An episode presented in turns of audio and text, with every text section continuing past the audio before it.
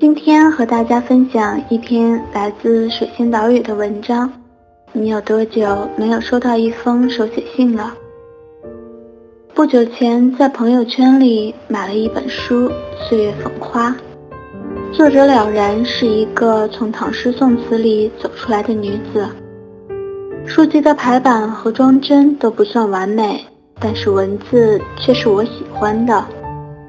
优美的散文读来身心愉悦，可惜的是随书附赠了一封简短的手写信，在这个冬日里让人觉得特别温暖。是有很久没有收到一封手写的书信了。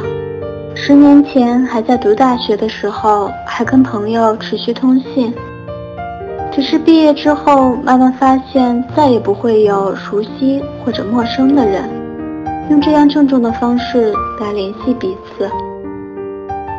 这十年来，科技越来越发达，通讯越来越方便，QQ、email、微信随时都能找得到我们所想找到的人。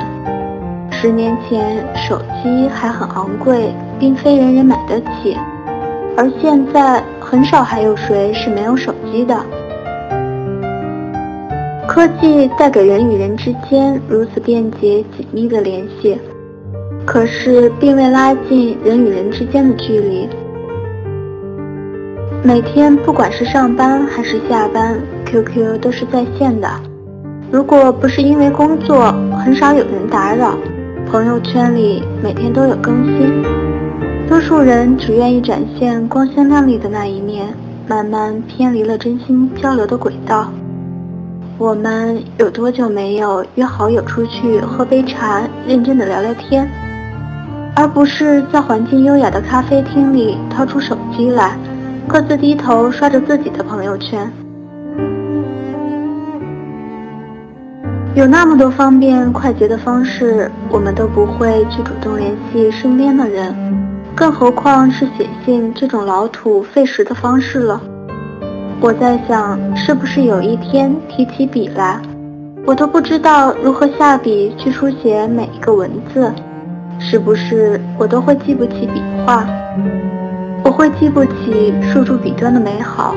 我会不会记得少时写给远方某人的期盼？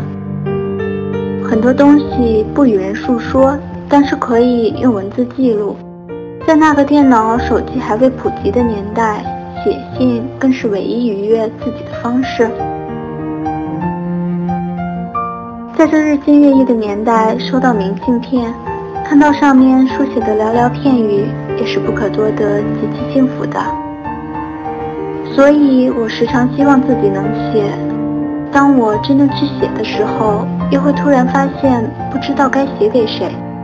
我们能在朋友圈看到对方每天的生活。但是却不知道如何开口去问候，难道是社会的发展冲淡了人与人之间的情感吗？时代让我们困惑。你有多久没有收到一封手写的书信了？是否怀念捧着白纸黑墨的心情？当我们摊开信纸，认真书写对方期盼的回信，文字在指尖跳跃。心绪飘渺，将回应填满信封。待它漂洋过海到达主人的手里，每一封信的寄出都是在开始一场完美的旅程。每一封信的到达都记录了沿途的美好风光。静下来是该好好用笔墨写一封信了，寄给远方的谁呢？